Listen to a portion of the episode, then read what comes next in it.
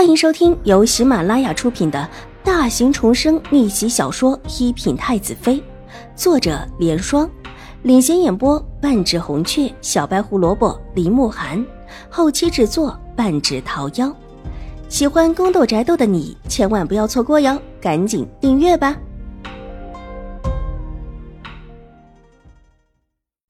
第二百八十二集。一个婆子匆匆的走过来，在他耳边低语了一句，他脸上的笑容就更盛了，高兴的站起来。晴儿小姐来了，啊，还不快请过来！他柔声吩咐。晴儿小姐坐在他周围的几位夫人愣了一下，不明白这晴儿小姐是何许人，为什么会让新国公夫人如此高兴？谁是晴儿小姐？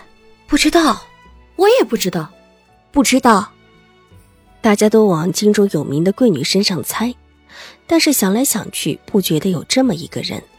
新国公夫人也没有跟他们说闲话，跟着婆子居然迎了出去。看到新国公夫人居然是轻盈，所有人都觉得太过惊讶了。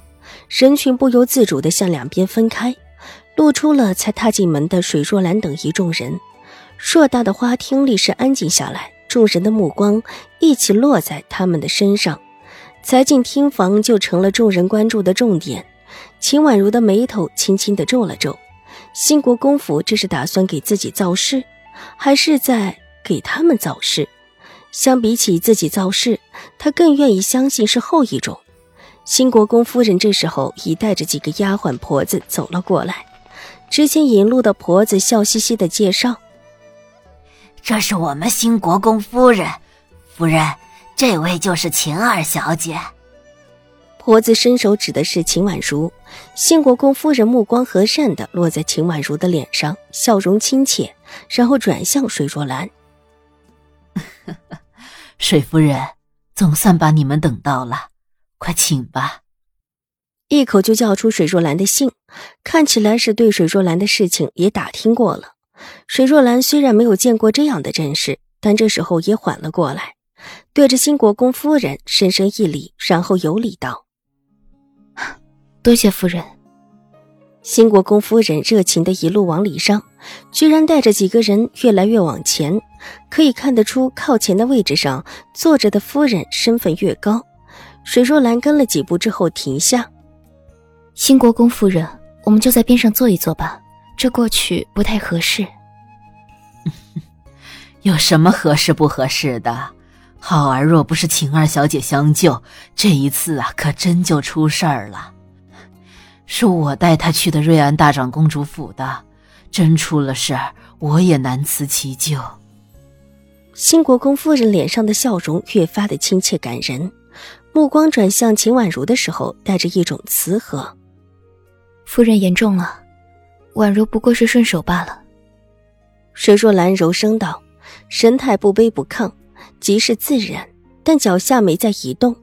秦府的身份放在这，新国公夫人虽是客气，但她如果不识趣的跟过去，那就使自己有一些不知所谓了。秦二小姐聪慧又良善，真是一个好孩子。这孩子长得真好啊，我一看就喜欢。呃，这个就送给你吧。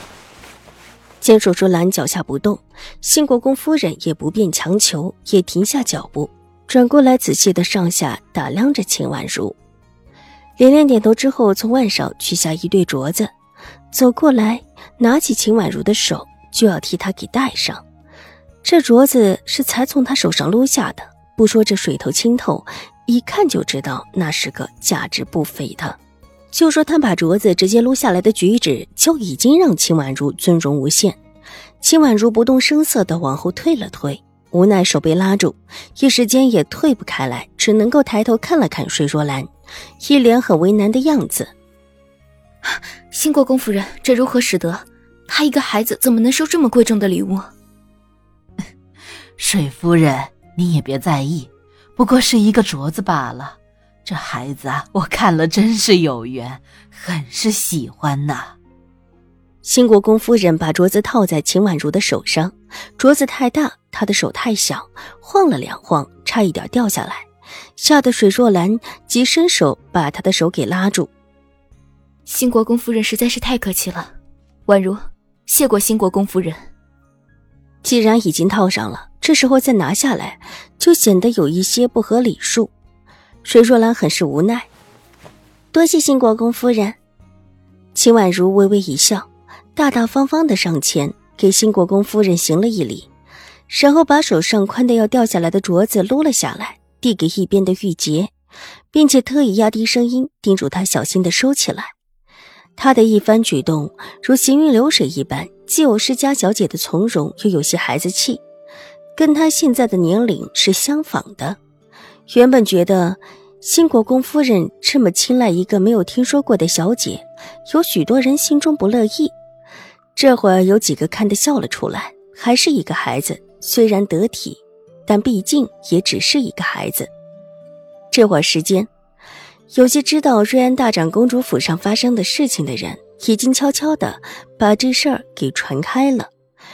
在场的人几乎都知道，这位就是兴国公府的那一位混世小魔王的救命恩人。怪不得新国公夫人会这么的高看他一眼。不过，新国公府做的可真是到位，居然给这么一个小丫头这么大的面子。无需客气，你们要不要先去园子里看看？园子里菊花品种挺多的，有几种啊，还是宫里赏下来的珍品呢。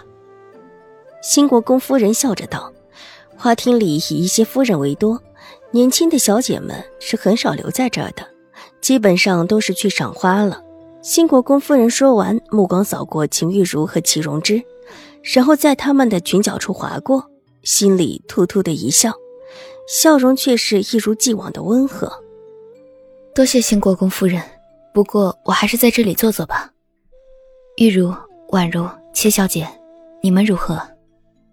水若兰道：“一路走来，他就已经很累了，这会儿的确是不想再动。”本集播讲完毕，下集更精彩，千万不要错过哟。